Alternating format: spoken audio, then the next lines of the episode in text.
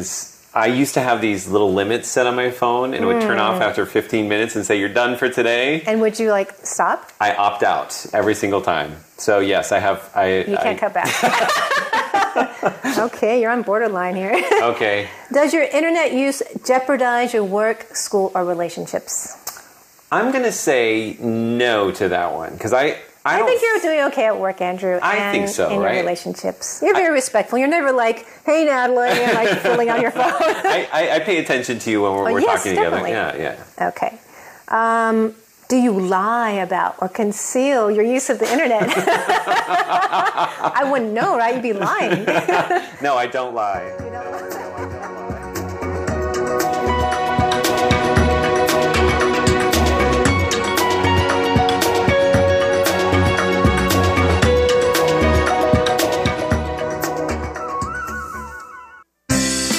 What's this all about? Why are they doing that? What's going on here? It's Curious John. What is he curious about today?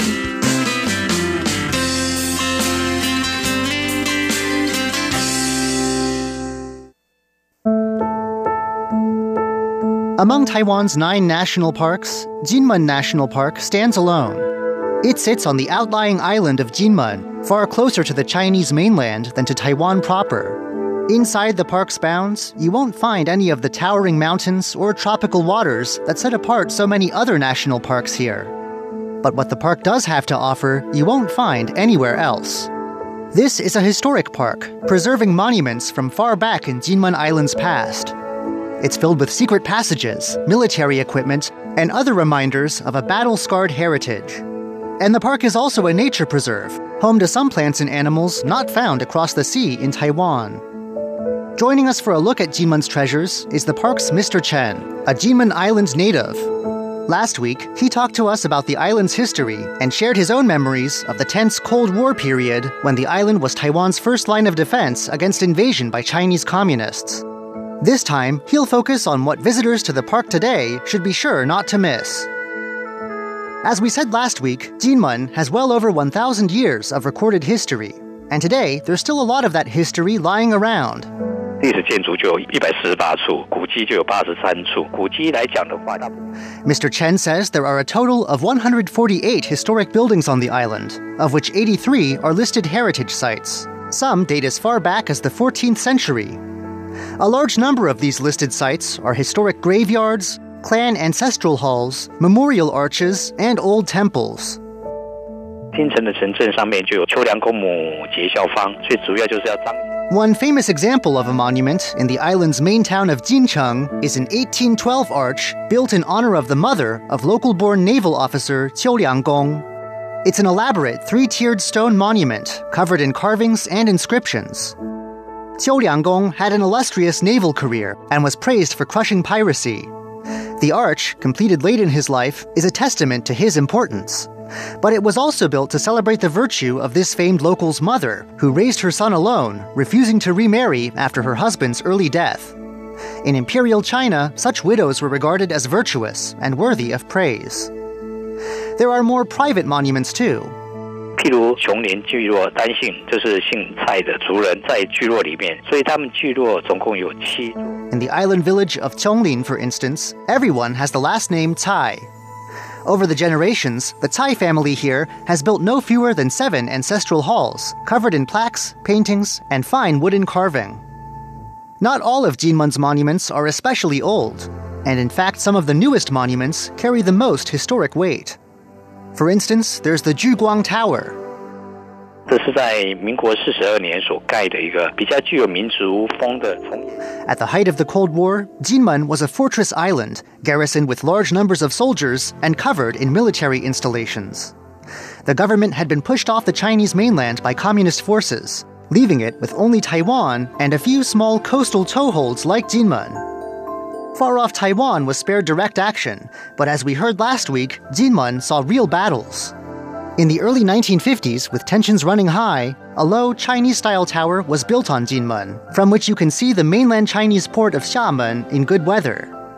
Standing within sight of enemy held lands, this tower became a symbol of resilience and toughness through the island's years as a Cold War frontline when shelling and invasion could come at any time.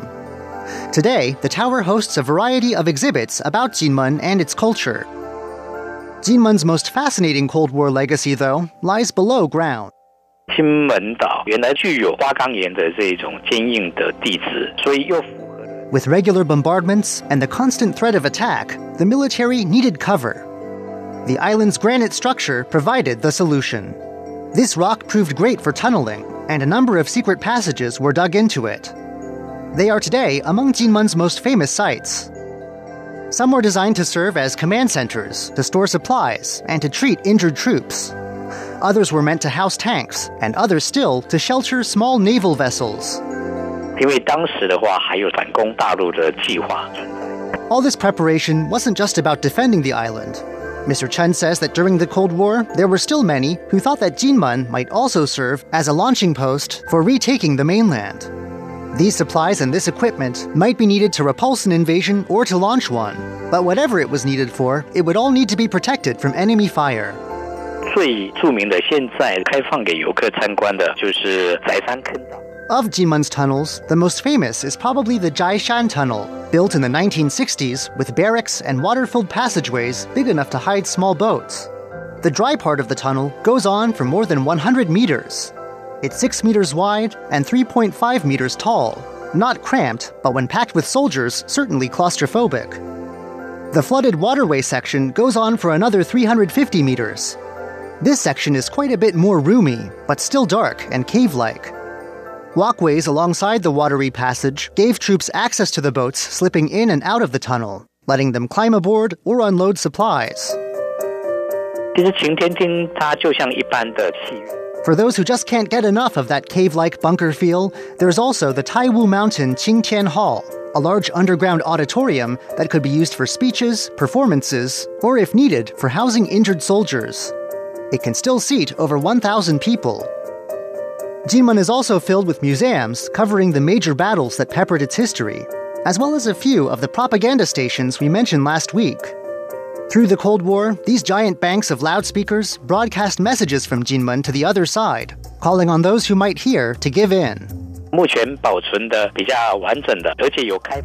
Today, Mr. Chen says, the best preserved broadcast station that's open to the public is the Ma Shan broadcast station on the island's northeast tip.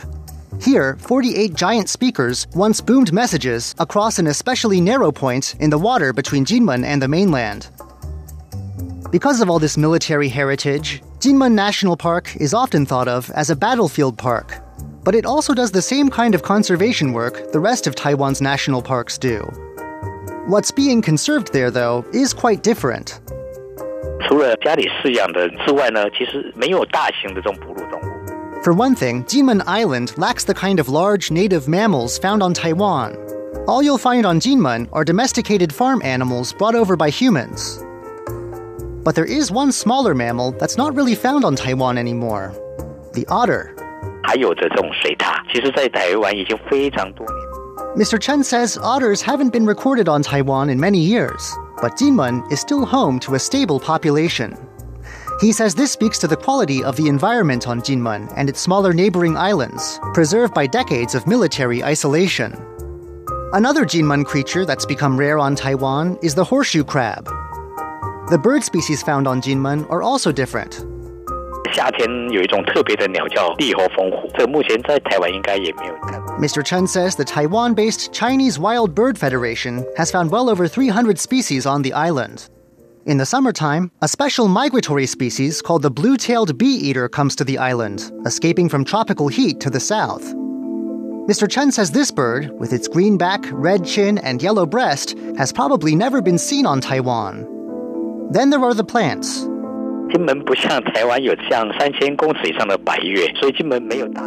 Compared to Taiwan, with its many high mountains, Jinmen is low lying.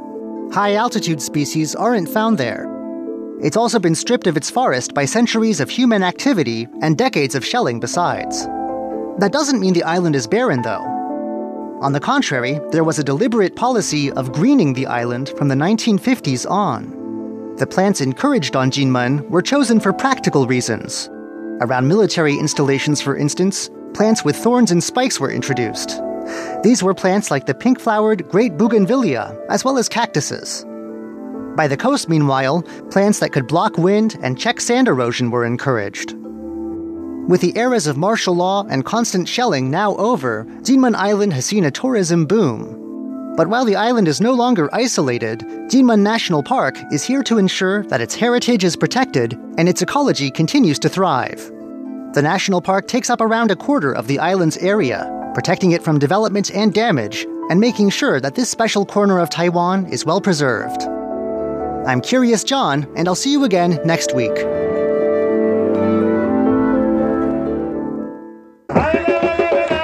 From a bar mitzvah at the Wailing Wall in Jerusalem to a temple procession in Taipei, the people of our world are passionate about their beliefs. Are you listening? Tune in to the sounds of your world on Radio Taiwan International. Stroke of Light, a portrait of Taiwan through the eyes of painters, sculptors, filmmakers, and photographers.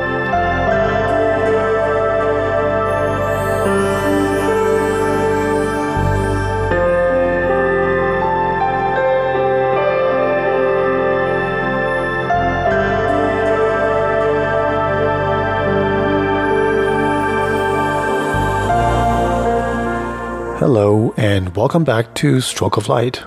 I'm Jake Chen. This week, we'll continue to look at the body of work of Yu Peng, a late painter whose career has spanned over 40 years. And he has left an impressive body of work indeed. Currently, at the Taipei Fine Arts Museum, a solo exhibition is being held about the work that he has accumulated in his lifetime, and the show occupies six display rooms. The total number of painting is well over 200, and Yu displays an impressive variety of skills. Some of the paintings are charcoal sketches, some are calligraphy paintings, while others are watercolor and oil paintings. Not too bad. Consider the fact that he didn't start his artistic career in the classrooms of an art school, painting still objects and models, but rather on the street, painting anyone who was willing to sit down for a quick session. We looked at his charcoal sketches in the last two shows, and in that he has clearly shown that his talent can certainly match his enthusiasm. Yu Peng's drawing skills showed a lots of growth in just the first couple of years of sketching, and this week we'll further explore his career and see just how much further he evolved in the following years and decades. In one section in the exhibition, we see Yu Peng's calligraphy paintings. Yu has traveled to mainland China many, many times during his career, and he has clearly drawn inspiration from Chinese literati art. It is a kind of painting popularized by the scholars in ancient China. Traditionally, painters would dip calligraphy brush in thick ink and then they draw lines across a long horizontal scroll. The paintings mostly focus on the beauty of the vast landscape, but that's not the only thing that the painters have in mind. See, because they essentially brush ink across a long canvas, they don't aim to paint subjects in a realistic manner. Brushstrokes, after all, dry up fairly quickly, and because of that, they introduce a lot of variations and they aren't anywhere near as precise nor as easy to control as sketches from hard pencils. However, because of this quality, this method of painting does allow the artist to paint in a very free handed manner, and as a result, they can express the thoughts through the rather abstract and surreal finished results. One of Yu Peng's most well known painting is called Landscape Album on a very, very long piece laid out horizontally, he painted a large number of trees, mountains, streams of river and creek, as well as rocks in various shapes and forms. What is interesting about his painting is that he seems to stride between what is considered traditional Chinese ink brush painting and a rather realistic way of applying the brush. The brushstrokes don't move across the canvas as freely and as unpredictably as they normally do, and they look rather controlled and purposeful. It is as if the painter wants to portray the shapes and forms of these objects somewhat precisely while still trying to maintain that spiritual beauty that has been conveyed by the rich layers of unique ink brush paintings. Many have experimented with ink brush painting in Chinese history.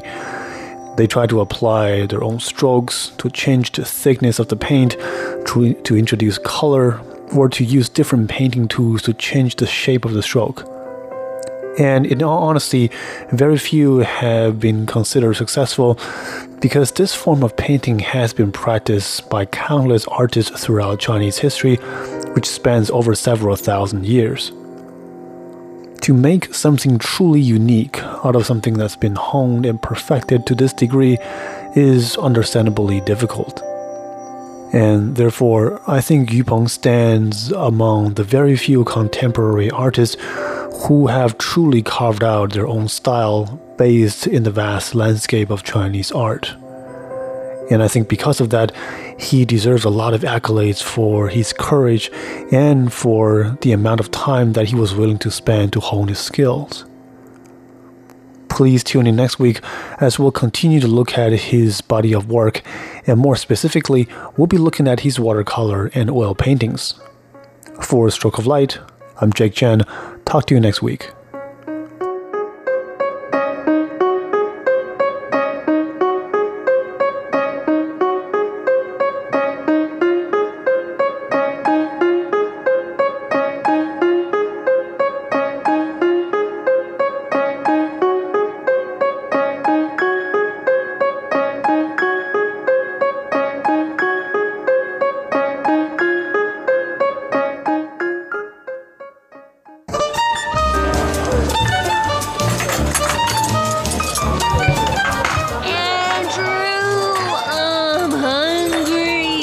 Okay, Ellen, pull yourself together already.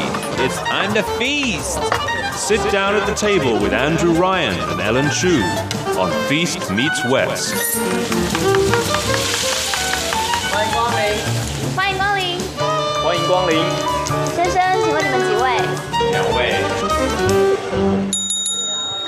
Hello, this is Ellen Chu. Welcome you all to Feast Meets West.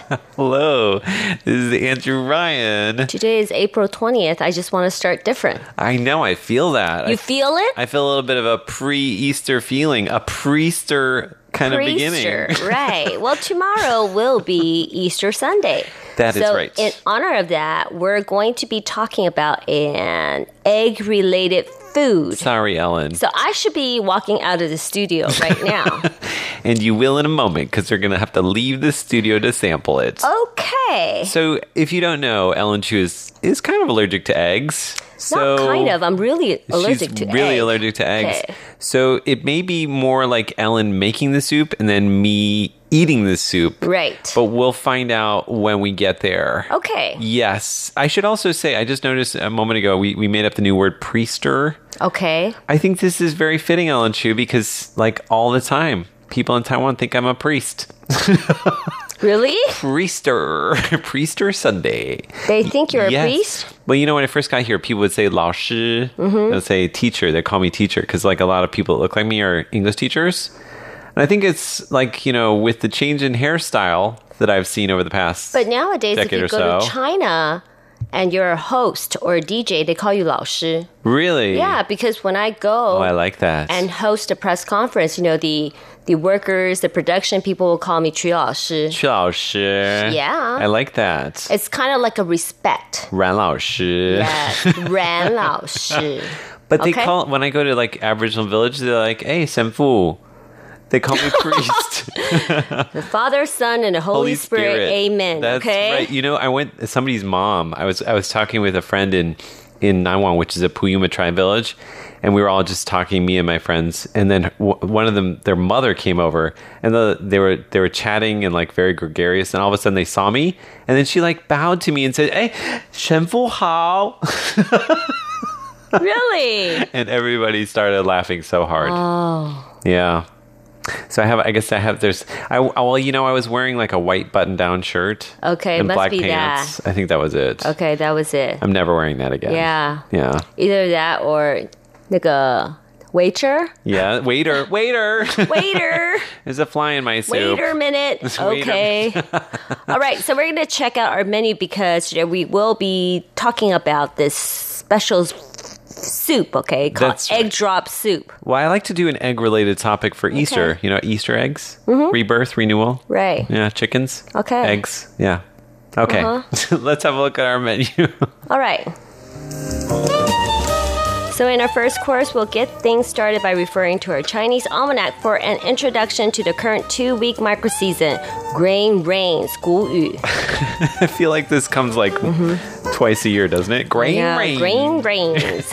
In our second course, I am going to be heading into the Feast Meets West test kitchen with Ellen Chu to cook up some egg drop soup. Mm-hmm. She looks very unhappy. and in our third and final course, we'll be sampling that soup right here in our studio. Well, actually, right there in the kitchen. I think we'll just have it right there, right? Yeah. Why not? Mm-hmm. Why not? Why not? Okay. And, and I guess it's more like I'll be sampling that soup. Right. In the I'll Feast cook it Meets for West. you, okay? Yay! But we listened to a first song. It's called Dan Egg, and it's by B. what? Yeah. It has like two eyes, okay? B. Be to be Yeah, or not to be. be. Okay. And why does he have a song called Egg?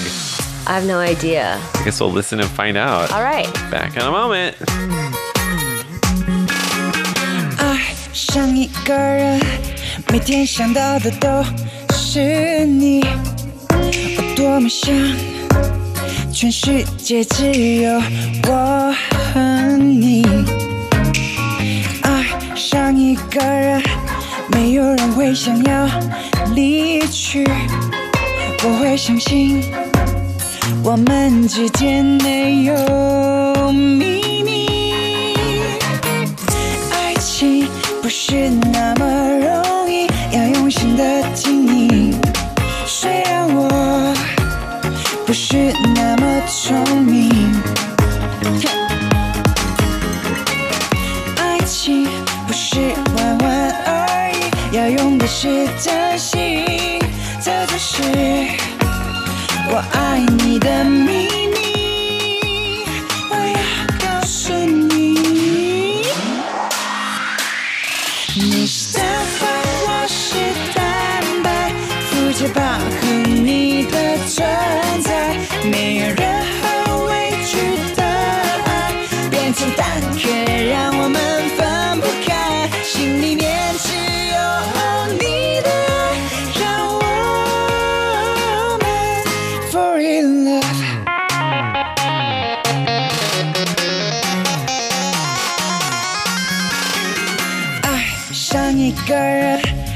天想到的都是你，我多么想，全世界只有我和你。爱上一个人，没有人会想要离去，我会相信我们之间没有秘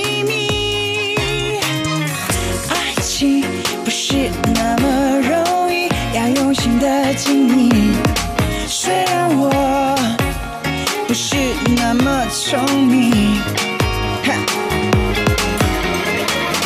爱情不是玩玩而已，要用的是真心。这就是我爱你的秘密，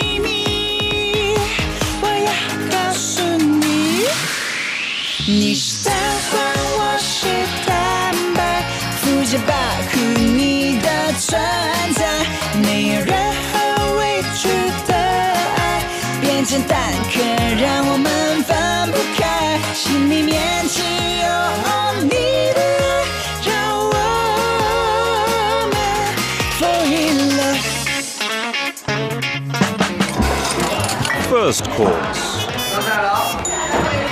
Mmm. Mmm. So, grain rains. Grain rains. Yep. This is a two week micro season. Mm-hmm. And we have in front of us our Chinese Farmer's Almanac Mm-hmm. to introduce what's going to happen in this two week season. Oh, in this two week season, actually, it's very special. Grain rains. That means it. the rain is for the grain.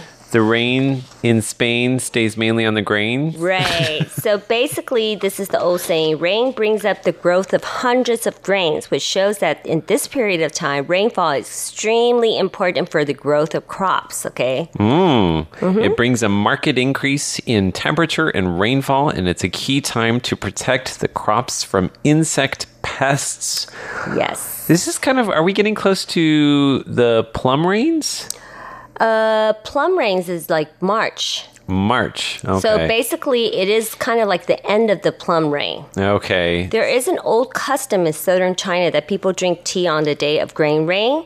So spring tea, chun cha, during the grain rain is rich in vitamins and amino acid. Ooh. So it helps remove the heat from the body and is good for the eyes. Oh, I need that. I need it too. Oh, my eyesight. These days, these like last couple of months, years. It's also said that drinking tea on this day can prevent bad luck. Ooh, give me some of that tea. Sandstorms occur. Grain rain falls between the end of spring and beginning of summer. So from the end of the April to the beginning of May, the temperature rises much higher than it does in March. With dry soil and unsteady atmosphere and heavy winds, gales and sandstorms become more frequent. And of course, that's in like, that's like more than northern like China, like in Beijing, right? Yeah, once I was there, and the ball was just like ridiculous. Yes. You can't even walk outside. Do you know the year that I lived in China, 2002 to 2003, mm-hmm. I went I left my apartment and went like on a little vacation and when I came back, my whole floor was covered with sand. Ooh. And I lived in Beijing. It like was covered, and I uh, it took me so long to clean it because you can't just like sweep it up. You, You had your to- window open? No, I had my windows closed. Can you believe that? Like it just came through the cracks in the windows. My it was goodness. totally sealed up. Okay. Like if you looked at my windows, you'd be like, "Yeah, you're good. The windows are closed." Mm-hmm. And it comes in through these invisible like cracks. I think it's it must be Gong Li just pouring sand into your, into your apartment. She's like, "Ranzo, Yeah, she wants to surprise you with a beach. I surprised you by putting a beach inside your apartment." Right. Did you notice?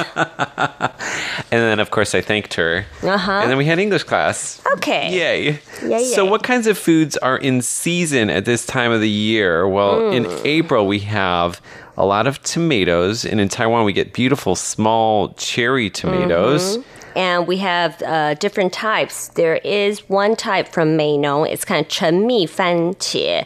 So it's kind of like citrus, uh, honeyed tomatoes. And they're very sweet. They're beautiful. That's Mm-hmm. from, from Kaohsiung, right? Meinong. Also, what else do we get here? And in the southern part, 大果番茄, it's also called 陈子蜜. So it's it's also like very sweet. Mmm. So basically, it's it's tomatoes. Tomatoes, they're in season. We're going to have to make a little tomato tomatoes, plate. Tomatoes. everywhere, not a drop to drink. Mm-hmm. So we're gonna go into another song. Mm. What is mm. this song called? It's called 复活节. Easter. Easter It's by Zhang Shaohan. All right, in just a moment, when we return, we're going to be heading out of the studio together for the first time in a long time mm -hmm. to go into the Feast Meets West test kitchen and cook up an egg drop soup. Okay. There's some secrets up our sleeves. We'll Let's tell you about those. It.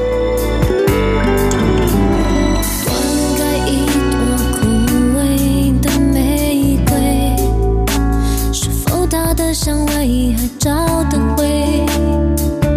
还是过去的就只能回味？如果现在的我承认我的不完美，我的你会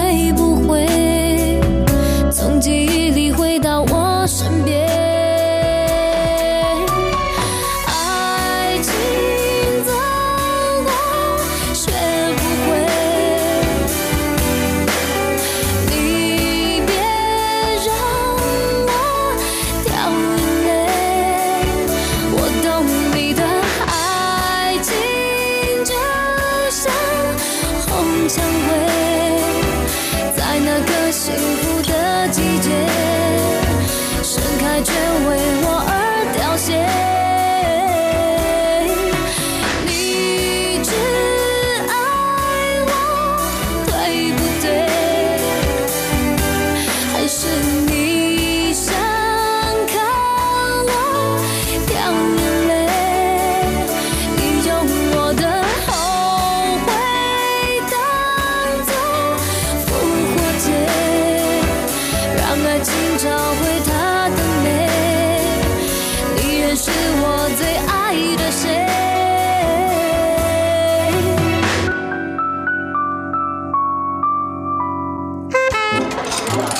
second course.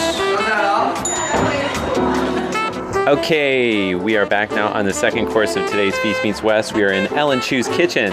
Yes, so what are we gonna do today? We're gonna make egg drop soup. As usual, you know, we've been looking for ingredients that he forgot, Ingredients that I forgot. right? So we just bought cornstarch and eggs Right. and some uh, stock. It's a very Right. simple recipe. Those are the most important ingredients, and he forgot it. Well, I was a little busy this morning. I had a lot on my mind. Right. Okay. I can understand that. So, are we gonna start the stove and pour the pour the Broth in. broth in first? All right, go ahead and pour the broth in. can boil it. Oh, you're caught in my uh, little cord here. Okay. It's a big flame there. Big flame. So, should I pour the whole thing in? Pour the whole thing in, and we're going to add some water to it. So basically, what we're going to do is we are going to uh, get our soup rolling, a little rolling boil there. We're going to add a little bit of seasoning, some salt and soy sauce. So add And it goes? Some hot water. Okay. Okay. So while that is going, we're going to take our eggs and crack them in a bowl. All right. Are we all ready for cracking the egg? Ready? Okay. One. One. Like it's Sesame Street. Two. Two. Ha ha ha. This is Conchacala. Three. Okay. Okay, so we're gonna beat those eggs. Beat, it 'em. first, and then put the starch. Yep. So what we're doing is we're going to beat the eggs and we're going to put some cornstarch in there. We're going to put a teaspoon of cornstarch in there, and that's going to help the eggs to make a beautiful flower inside our soup. Really? Okay. It's going to be like the kind you see at a Chinese restaurant in America, not the kind you see in Taiwan. In the American restaurant? Because the um, then the eggs get very like pretty and like dispersed, whereas in Taiwan they look more like a big flower. Okay. This is one teaspoon. Okay, so in that goes. We're just gonna mix that together. Mix it together. Beating the egg. Oh, it's boiling. See? So quickly, La. Yeah, because that's a new stove. Oh wow, such a big flame on your stove. Right, we need big flame. Big flame for big stove. Right, for fast cooking. Fast cooking. Okay. Okay, so the next thing we're gonna do, Okay, what are we gonna do? Add some. add a little bit of seasoning to your soup, I think. Some little salt or follow your bliss, Ellen Chu. Just as mom does it. Put a little soy sauce. Soy sauce? Yeah, just a little dash. Really? Remember, this is American Chinese food. I know. We don't really put soy sauce in our soup. Okay. Just for a little color dash. or something like that. We're gonna take another bowl. Okay, and We're gonna add a tablespoon of cornstarch in the bowl. okay, tablespoon. In the second bowl. Do you have a big 大匙? Tablespoon is two teaspoon, dear. You don't need to use What? exactly. Yeah. Are you serious? Yeah. This whole time? That's a uh-huh. lot. So it's about this. Okay. Perfect. This is the mom's, you know, instinct. You don't need like a real tablespoon, okay, dear? She just eyeballs it. Okay. Right, where do you add need it? to add soup into that bowl. No, no, no, no, no, Oh, no, no, no. that bowl. Backwards. Okay, I need to get my. Why do you need to do that? Because we need to just like let it like mix into the soup first. So mix that together. Okay, let me add a little bit more. Okay, Mix it up good and then add it back into the soup. mix it together. Oh, look at that. Wonderful. Sticky gooey. Gooey sticky. Okay. All right, so stir, stir, stir. Stirring it good. You can mush it with the back of your. She's a professional. She's mushing things in her kitchen. Yeah. it's easy. So pour it in. Yeah, pour it in. Okay. Pour it in. Pouring it in. Okay. Oh, So what do we do? 怎么会有 clumpiness? 你刚才说 OK 啦。It's fine. Is it going to dissolve, It Ellen? will dissolve. You're getting it all over the stove. It's okay. Just my cleaning lady is going to be upset. She just cleaned it. Well, Yeah. you're going to have to clean it yourself, Ellen. Yep. You know what we did wrong? Mm-hmm. Basically, you just add hot water You don't need to add the stock back into the the, the powder of starch. 太白粉. That's do you how mean? my mom does it. What did she do? She just use the starch and then use hot water. Oh.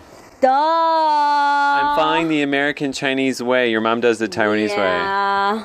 Mom does it with the instinct. You don't need to follow the recipe step by step, okay? I'm trying something new here, Ellen Chu. Hold on. You need a fork now. Now I need a fork. Now he tells me we need a fork. Okay. now stir the the eggs with the fork. Okay. Make sure you're all your like mash them all up. Okay. And then what's going to happen in just a moment is you're going to take it and you're going to pour it through the, the egg through the tines of your fork into the soup. Oh, okay. See what I'm saying? Like this? Yeah.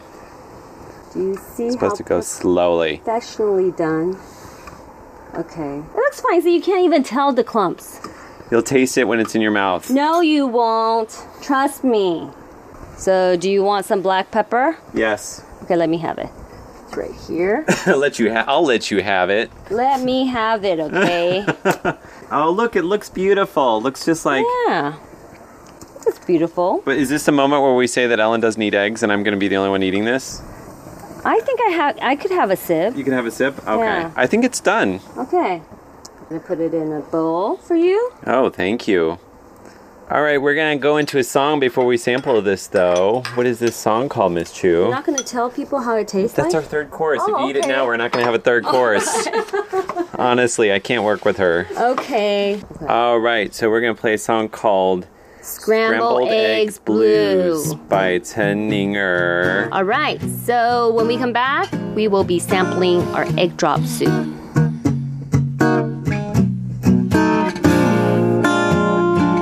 Scrambled eggs, scrambled eggs, let me scramble you.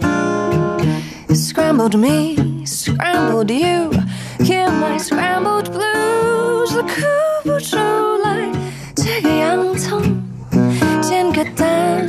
三点半的第一餐。Scramble me, scramble me, oh I scramble you. Don't you get me wrong, words are always misunderstood. 我说不出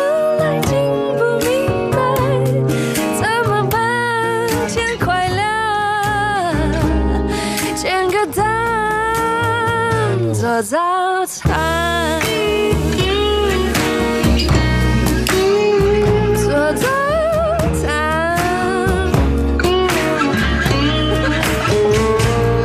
Please have a seat, have a feast on my scrambled blues.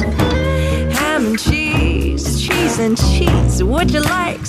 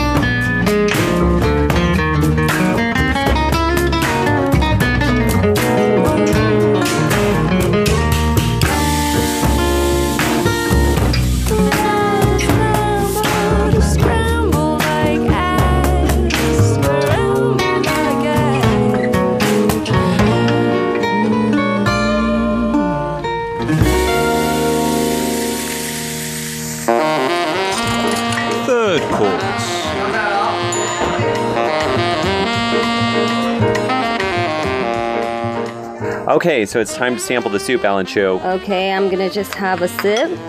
We're back now on our third course and we're sampling egg drop soup. Mmm, I think it's a little bit salty, but it's okay. It's pretty good. Because you can't add salt and soy sauce, sir. Right. Uh-huh. So maybe um, don't add Uh-huh. Just both. one. One or the A other. little bit too much, okay? A little too much. You try it. So the trick is when you add salt, you always need to taste the broth before you season it. You want to try some? Mmm. It's good.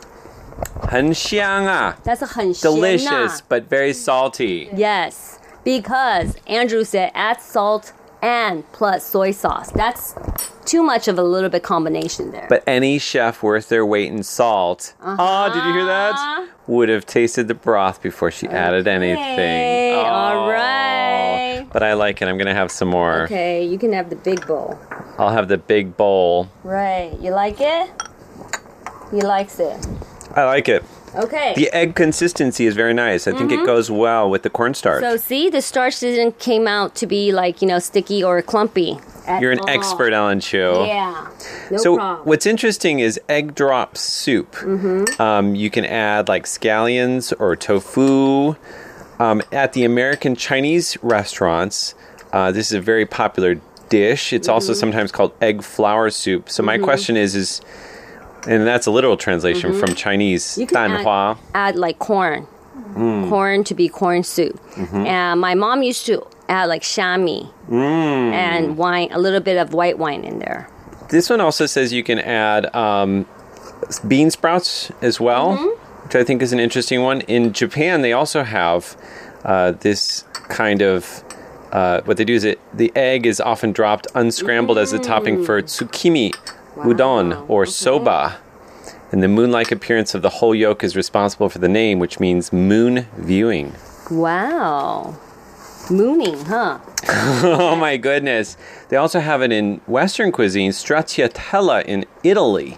Wow. And Ooh, it has also parmesan. cheese is a popular variant of egg drop soup.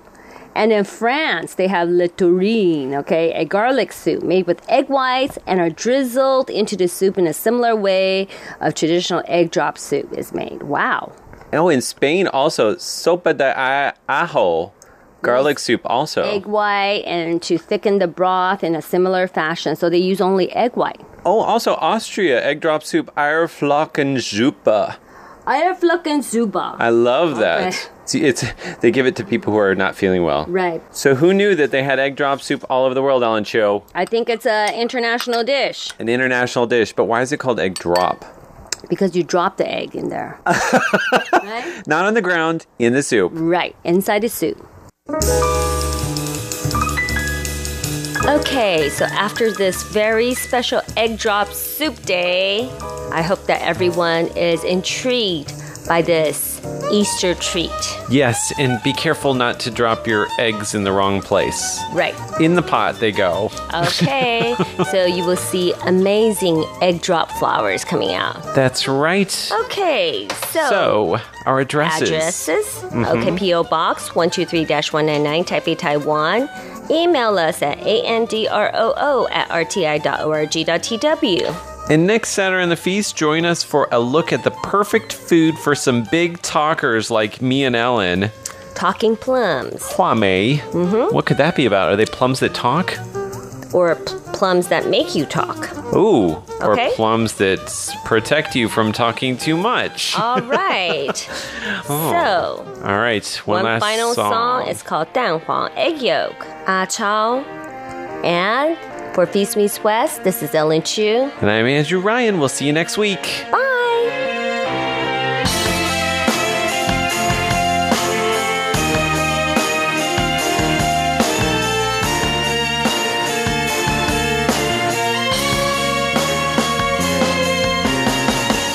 总是要看过大海的一望无际，才能明白我们是平凡的曾经。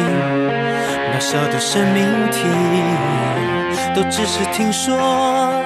遥远的宇宙星星，想象飞行，抵达一片未知的生命，那片空地，朋友。像不像我们那年的秘密基地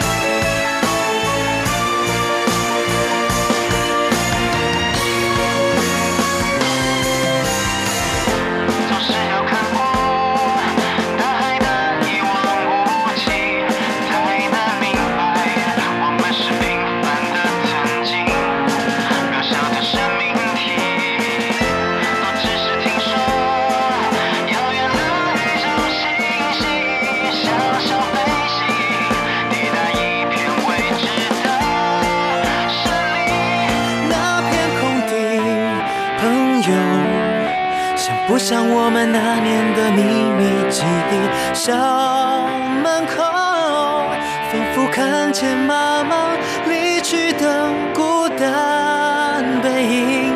发银寒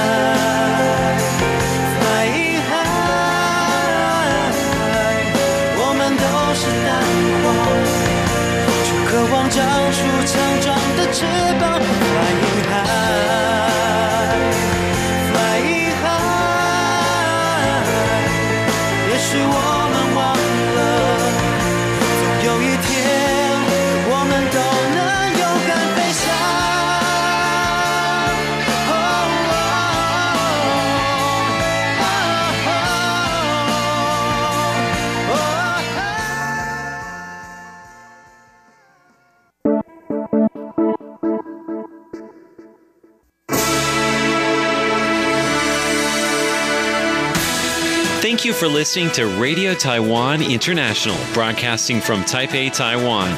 Check out our website at english.rti.org.tw. Again, that's english.rti.org.tw for the latest news and features from Taiwan. You can also listen to our programs and watch videos as well. Our 60 minute English language program can also be heard every day at the following times and frequencies. In southern China and South Asia from 1600 to 1700 UTC on 6180 Again, that's in southern China and South Asia from 1600 to 1700 UTC on 6180 kilohertz. And in Southeast Asia from 0300 to 0400 UTC on 15320 kilohertz. Again, that's in Southeast Asia from 0300 to 0400 UTC on 15320 kilohertz. We'd love to hear from you. Please send your comments to PO Box 123 199, Taipei, Taiwan. Again, that's PO Box 123 199, Taipei, Taiwan. Or send an email to rti at rti.org.tw. Again, that's rti at rti.org.tw. Also, visit us on Facebook. The address is fb.me forward slash Radio Taiwan International. Once again, on Facebook, we're located at fb.me forward slash Radio Taiwan International for videos, photos, and news of interest from Taiwan. Thank you once again for listening to Radio Taiwan International.